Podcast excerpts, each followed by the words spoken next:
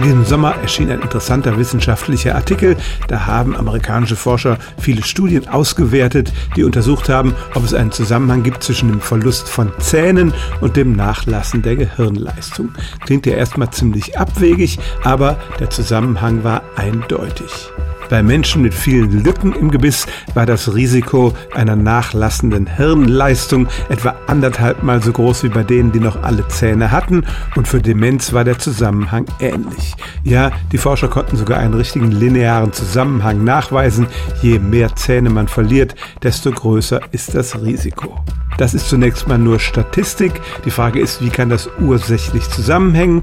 Einmal könnte es ganz direkt passieren. Andere Studien haben zum Beispiel gezeigt, dass bei chronischer Zahnfleischentzündung ähnliche Bakterien aktiv sind wie bei den Ablagerungen im Gehirn von Alzheimer-Patienten. Es kann aber auch was mit allgemeiner Vernachlässigung zu tun haben. Wer seine Zähne nicht mehr richtig pflegt, der lässt vielleicht auch sonst sein Leben schleifen, hat nicht so viele soziale Kontakte und hält sein Gehirn nicht in Schwung. Ein Zeichen dafür könnte ein Ergebnis sein, das nebenbei bei der Studie abgefallen ist. Für Menschen, die ein komplettes künstliches Gebiss im Mund haben, galt dieser Zusammenhang seltsamerweise nicht.